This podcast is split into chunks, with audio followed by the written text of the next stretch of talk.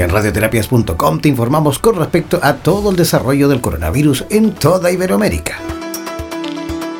Chile. Al día de hoy acumulamos 1.142 casos contagiados, siendo el día de ayer 220 casos adicionales.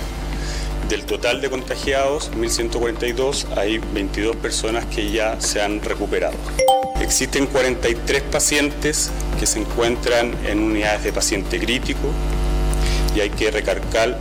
la importancia de cuidar a los adultos mayores, dado que de los contagiados de mayores de 60 años hay un porcentaje arriba de un 20% que está en las unidades de paciente crítico, a diferencia del 5% del resto de la población. Hoy lamentamos el tercer fallecimiento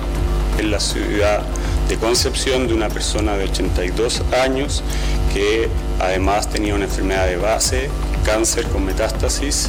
y falleció hoy a las 11.20 de la mañana aproximadamente. Como gobierno de Chile,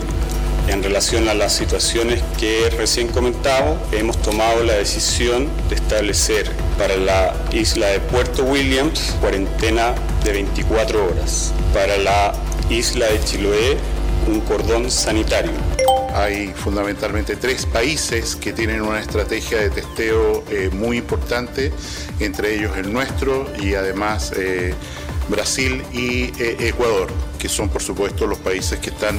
reportando el mayor número de casos testeados,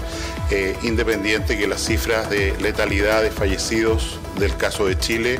siguen siendo extremadamente bajas y lo que ha ocurrido eh, son personas, los tres casos que tenemos, personas que eh, habiéndose definido con anterioridad por su cuadro clínico, en los tres casos de un cáncer, un deterioro generalizado, no eh, recibieron medidas extraordinarias de soporte y en el momento de fallecer cursaban una infección por, por coronavirus. Relación al número de exámenes eh, eh, hechos en las últimas 24 horas son 3.290 exámenes, de los cuales, como se ha señalado, eh, tenemos 220 positivos eh, no alcanzo a sacar la cuenta rápido, pero debe ser un 7% de positividad eh, aproximadamente. Nuestra eh, capacidad hoy día es de 5.000 exámenes diarios y subiendo todos los días, fundamentalmente por el desarrollo de exámenes de PCR, estamos hablando, no exámenes rápidos, de PCR en distintos hospitales a lo largo del país y también la colaboración muy importante de la red privada que está eh, incorporando exámenes. De hecho, eh, en, el total de exámenes que se ha realizado hasta la fecha en el país, el 33%, uno de cada tres, se ha hecho en la red eh, privada de salud, lo que refleja, ¿no es cierto?, el esfuerzo que se ha hecho por disponer de esta tecnología e insisto, mantenernos en la política que hemos tomado desde el primer momento, que es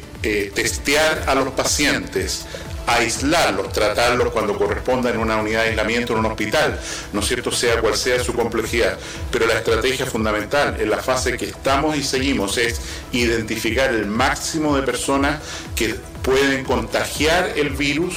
eh, y lograr, ¿no es cierto?, que esas personas eh, disminuyan su interacción social con otros, de manera tal de esa manera acotar el número de pacientes que tienen esta enfermedad. Es evidente que nosotros estamos en una fase en la cual todavía eh, el número de casos se concentra en edades relativamente tempranas, no en adultos mayores.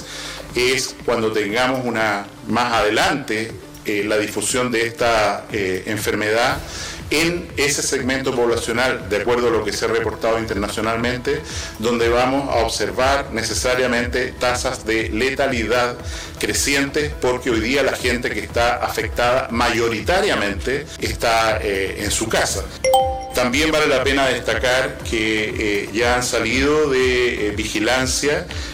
un total de 6.000 302 personas que llegaron a Chile y que fueron expuestas en cuarentena porque venían de lugares de alto riesgo. Hoy día sabemos que toda persona que ingrese de cualquier país por la difusión de la enfermedad en el planeta es considerada de riesgo y por lo tanto hemos tenido que multiplicar la vigilancia de las personas en cuarentena, el número, hemos contratado personal para hacerlo y evidentemente el estado de excepción ayuda enormemente a esta situación. Hay 18 personas que se han sorprendido por la autoridad no respetando eh, la cuarentena domiciliaria y estas personas eh, se les ha impuesto las multas y eh, se han iniciado los procesos judiciales que corresponde porque, insisto, en la configuración o en la estructura que tenemos actual de estado de excepción, más alerta sanitaria, las personas que no eh, cumplen con las instrucciones de eh, la autoridad eh, cometen, están en riesgo de haber cometido un delito y ser perseguidas, ya sea eh, desde el punto de vista de multas o sanciones penales por no obedecer a la autoridad lo que corresponde. Sigue a minuto a minuto el acontecer informativo relacionado al desarrollo del coronavirus en Iberoamérica. Síguenos en nuestras redes sociales buscándonos como Radioterapias o contáctanos al WhatsApp más 569 7242 7060. Además, descarga de forma gratuita nuestra aplicación en Play Store o escúchanos directamente en nuestra página web www.radioterapias.com en radioterapias.com. Somos lo que sentimos.